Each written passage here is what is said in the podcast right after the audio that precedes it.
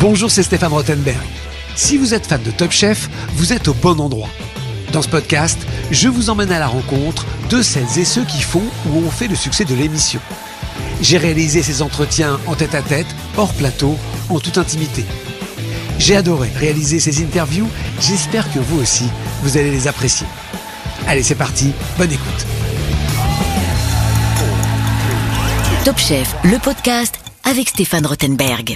Le débrief de Top Chef sur RTL avec le chef qui est dans les coulisses et qui a la chance de déguster les plats des candidats et beaucoup mieux de les sélectionner pour l'émission. Christophe Raoux, bonjour. Bonjour.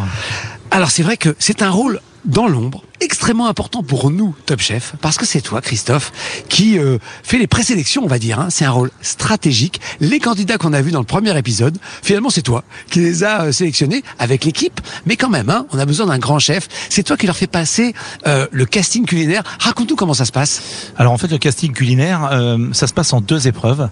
Il y a une première épreuve où ils arrivent avec leur assiette. donc ils ont une heure. Hein. ils ont une heure pour, pour nous faire voir leur assiette. Donc on est à deux à la dégustation. Ah, il y a Baptiste Aubourg qui est avec moi. Euh, et puis, on va, on va goûter leur assiette. Donc, ok, une création de leur part. Exactement. Mais c'est souvent travailler avec leur chef ou voilà, ils ont, ils ont, poussé quand même, ça a été poussé. Ce qui est très bien et ce qui est normal. Hein. Je veux dire, c'est normal aussi. On veut montrer aussi ce qu'on fait, d'où on vient, de la maison d'où on vient et c'est normal. Donc, Donc euh, parfois, le risque, c'est que ce soit plus la cuisine du chef du candidat que du candidat lui-même. C'est ça l'idée de cette, ce risque, cette première assiette? Oui, alors il y a, y a, les deux. Il y a, y a, ceux bah, qui vont nous dire que euh, ça passe bien et que c'est leur créativité. Et puis il y, y a, aussi ceux qui nous disent que c'est l'assiette de leur chef, un peu de la maison où ils sont. Donc, euh, donc voilà, il y a déjà de la personnalité dans cette première assiette. Au moment où ils arrivent devant toi, ils ont déjà été présélectionnés sur dossier. Combien de candidats passent devant, toi? Ça se passe sur euh, le mois de juin, sur le mois de juillet, sur le mois d'août. Ça, change, mais ça peut être trois jours par exemple sur juin, ça peut être deux jours sur juillet, ça peut être trois jours sur août, et puis on peut faire un rattrapage sur le mois de septembre. Ça c'est possible. On peut voir jusqu'à 20 candidats par jour. Donc euh, c'est génial. Alors on goûte, hein, on goûte, on va goûter cette première assiette, on va on va faire un petit débriefing au candidat. On va lui dire qu'il a mis la barre très très haute et que on va attendre sur la deuxième assiette. C'est ça aussi le challenge parce qu'il nous amène une très belle assiette et on attend beaucoup euh, de la deuxième assiette. Et la deuxième assiette, c'est un thème, on va dire surprise, qu'ils ne connaissent pas, ils ne peuvent pas se préparer sur celui-là. Alors non, celui-là c'est un panier surprise. Donc ils ont un quart d'heure pour ranger la cuisine en fait, un faire propre, un petit coup de propre. Euh, ils peuvent prendre un verre d'eau, euh, quelque chose, manger quelque chose, voilà. Et puis ensuite ils attaquent la deuxième assiette. Là par contre, on amène un plateau et il y a un torchon qui est sur le plateau. Et donc là, ils vont découvrir le, sujet en fait euh, au moment au moment d'enlever le torchon. Et, là, c'est génial parce qu'il y a plusieurs réactions. Il y a ceux qui ont euh, la créativité tout de suite, il y a ceux qui réfléchissent, il y a ceux qui font des dessins, et puis il y a ceux qui sont vraiment dans l'attente et qui démarrent très tard. C'est le jeu aussi. Hein, c'est pour tout le monde pareil. Tout le monde est au même euh, au même niveau en fait. J'ai envie de dire. Toi, tu es meilleur ouvrier de France. Donc, c'est l'un des concours les plus prestigieux, les plus difficiles. Mais c'est un concours qui a lieu tous les quatre ans, qui se prépare pendant des mois. Il y a des thèmes qu'on connaît à l'avance, on peut se préparer. Et là, dans Top Chef, il y a effectivement cette fameuse assiette que le candidat a choisi de présenter, ce plat qu'il a présenté, mais une épreuve d'improvisation totale. J'imagine que même quand on est meilleur ouvrier de France, on peut considérer que cette épreuve est difficile. Cette épreuve est très difficile. Moi, je, suis passé par ces épreuves-là. Je, sais que c'est très difficile. Donc, on est très conciliant euh, envers les, candidats. Moi, je, passe dans la cuisine, on les encourage. Je mets vraiment au défi euh, n'importe quel chef de venir et de faire ce défi-là parce que c'est vraiment pas facile. Surtout qu'on donne des thèmes qui, qui, peuvent être déstabilisants. On a donné des thèmes avec par exemple la sardine. Cette année, le plat surprise, c'était quoi? Alors cette année, euh, le, le parce que tous ceux que, que, les auditeurs d'RTL ont vu dans le premier épisode ont réussi à passer le câble de tes sélections. Hein. Donc euh, voilà, tu les as sélectionnés. Oui, oui, oui c'est ça avec Baptiste Aubourg. Et, euh, et donc là, cette année, on avait la pomme de terre. Donc, euh, donc il y a plein de choses autour de la pomme de terre. Ce qu'on veut, c'est que l'élément principal est la pomme de terre. On peut rajouter un, une infinité de, choses à côté, de garnitures, de, légumes. L'élément principal est la pomme de terre. Donc, il faut être créatif dans, la pomme de terre. Celui qui va nous amener une purée, ça va pas nous intéresser. Euh, donc, il y en a qui font, qui font des super créativités. Je veux dire, on, peut avoir un burger de pommes de terre, on peut avoir euh, des pommes de terre. Ils vont nous faire des pommes de terre confites. Alors, on a eu beaucoup de pommes de terre soufflées normal, hein Bien sûr. Un coup de frime, on maîtrise la technique. Voilà, voilà. Mais, mais, mais, on les oriente quand même en leur disant qu'on on veut pas de classique non plus. On veut pas. On veut les challenger en fait sur la créativité. On veut vraiment voir ce qu'ils ont dans les tripes. À la fin de cette épreuve, euh, les candidats ont une note. Hein, c'est ça. C'est une note des, des deux épreuves ou c'est une note globale? On fait une note pour la pour le, le global en fait. Et puis euh, puis on note aussi bah, la propreté. On, on note plein de choses en fait hein, dans, dans ces dans ces épreuves là. On note euh, les, les techniques aussi. On regarde si il y a bien eu la pomme de terre mise en avant. Enfin, c'est tout un ensemble de choses. Et cette note, bah, tu la donnes à la production. Hein, comme ça, on a, en fait, on a déjà, j'allais dire, un pré-classement quasiment de Top Chef. Hein. Alors, on va pas plier parce que euh, moi, je connais le note, les notes des présélections. Les chefs de brigade, donc Philippe Etchebest et Naros, ne connaissent pas la note des présélections des candidats. On la garde secret parce que, en fait, ça fait déjà une pré-hiérarchie. Mais euh, juste pour savoir, quelle est le, la meilleure note cette année euh, de présélection? En gros, le- la, la meilleure note a été euh, sur un 18 sur 20 quoi. Quand même, hein? oui oui, il y a eu y a eu une très bonne note. Et, et après on, on est attentif à tout quoi. On, on fait vraiment attention. Après il y a des candidats qui nous marquent plus que d'autres. Euh, voilà, c'est Normal. c'est comme ça. Ouais. Alors, ça fait déjà quelques années euh, que tu fais ces présélections pour pour nous. Effectivement, pas tout seul, hein, mais effectivement. Est-ce que finalement, ceux qui ont eu les meilleures notes devant toi se retrouvent être dans le carré final, par exemple? Si, si on parle sur un global ou si on parle de cette année par exemple Euh, bah, cette année, euh, moi je sais pas encore mais Non, non, mais cette sur année, le on sait global- pas. L'année dernière, mais- par exemple. Alors alors euh, L'année dernière, on avait Arnaud contre Louise. Oui. Est-ce que aux présélections, ils avaient brillé? Oui, ils ont Oh, ils ont c'est un petit ils oui. ont brillé mais oui oui et non en fait il y a des il y a des choses qui allaient, des choses qui allaient moins et C'était pas les meilleurs. C'était pas les meilleurs. C'est intéressant à savoir oui, ça. hein. On sûr. peut gagner Top Chef Oui. sans forcément cartonner aux présélections. Ben non, exactement. Et, et- et c'est ce que je dis toujours aux candidats. Les candidats qui, ne- quand on les croise et, et ceux qui ne reviendront pas, on leur dit de recommencer. Un Adrien Cachot a recommencé. oui, c'était deuxième ou troisième tentative, hein, Adrien Cachot. Exactement. Et Ouais. puis il était contre David Gallienne. Ouais. Et bon, David a, a fini euh, a fini premier, ce qui est très très bien pour David parce qu'il a fait un super travail et tout ça. Et Adrien, mais Adrien l'avait passé plusieurs fois. Donc il faut il faut pas lâcher. Michel Roth, il me dit toujours, faut jamais rester sur un échec. Ne Michel Roth, jamais- autre chef, Oui. meilleur ouvrier de France Voilà. et chef deux étoiles aussi. Exactement. hein, voilà. Et il vous dit ne restez pas sur un échec. Et c'est vrai qu'il faut pas rester sur un échec. Il faut revenir, il faut se rebattre et puis euh, et puis gagner quoi, tout simplement.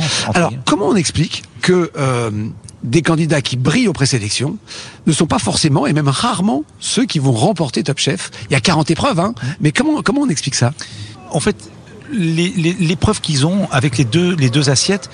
On voit pas toute la qualité de l'ouvrier en fait. Ouais. Euh, et puis je pense que le fait d'être dans une équipe, ça les rassure. Ils ont un coach qui est là, Euh, donc ils s'ouvrent et ils s'ouvrent, ils s'ouvrent, ils s'ouvrent et ils ont et les coachs sont là aussi. On, on le voit bien. Euh, Ils progressent pendant le concours, Bien hein. sûr, qui, qui progressent. Et puis ils se lâchent en fait. Ils, ils se disent mais j'ai plus rien à perdre. Il faut qu'on y aille. C'est par équipe. Ils sont hyper motivés. Donc du coup, ils, ils ont cette créativité qui vient. Puis c'est eux-mêmes en fait.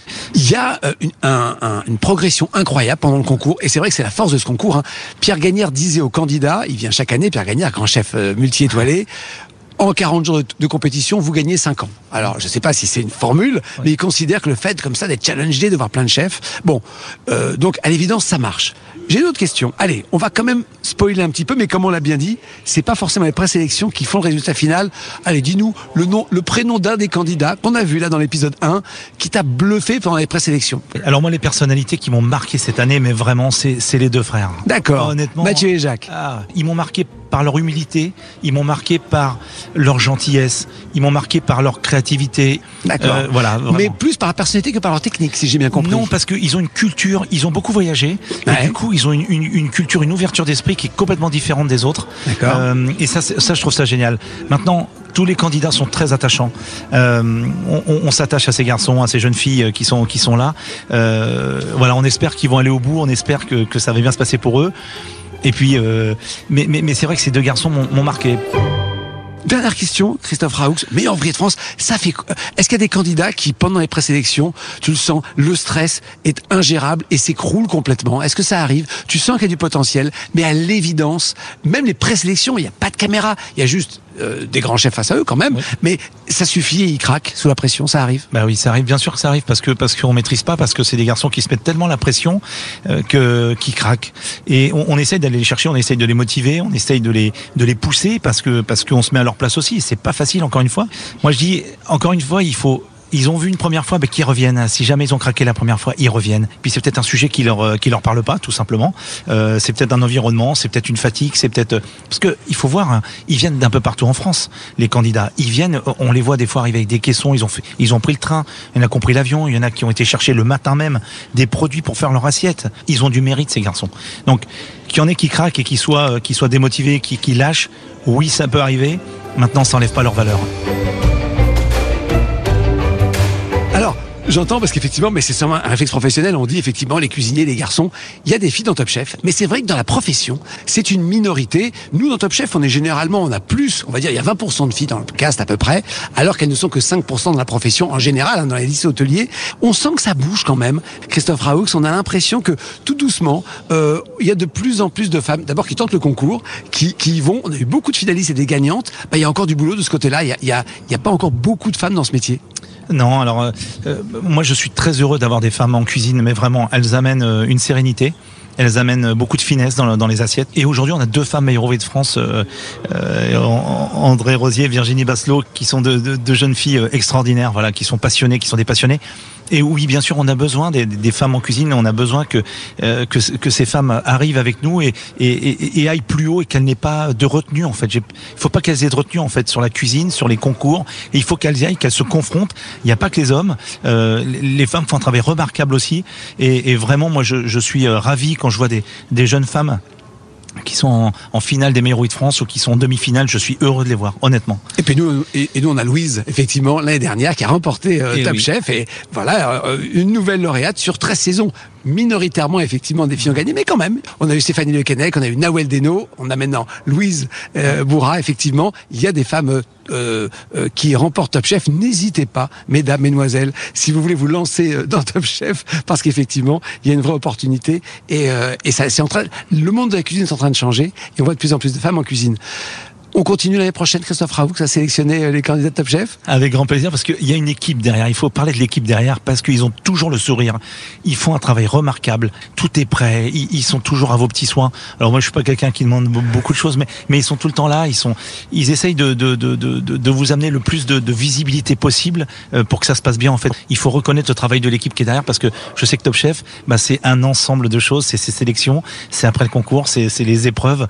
Et, voilà, je salue vraiment les équipes parce que franchement, il y a- on a des super équipes, quoi, vraiment.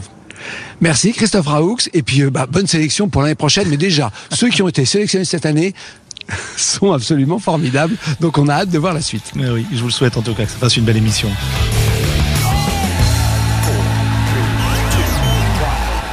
Merci d'avoir écouté ce podcast Top Chef. Pour découvrir tous les épisodes, rendez-vous sur l'application RTL, RTL.fr et toutes nos plateformes partenaires. N'hésitez pas à nous mettre des commentaires et à vous abonner. À très vite.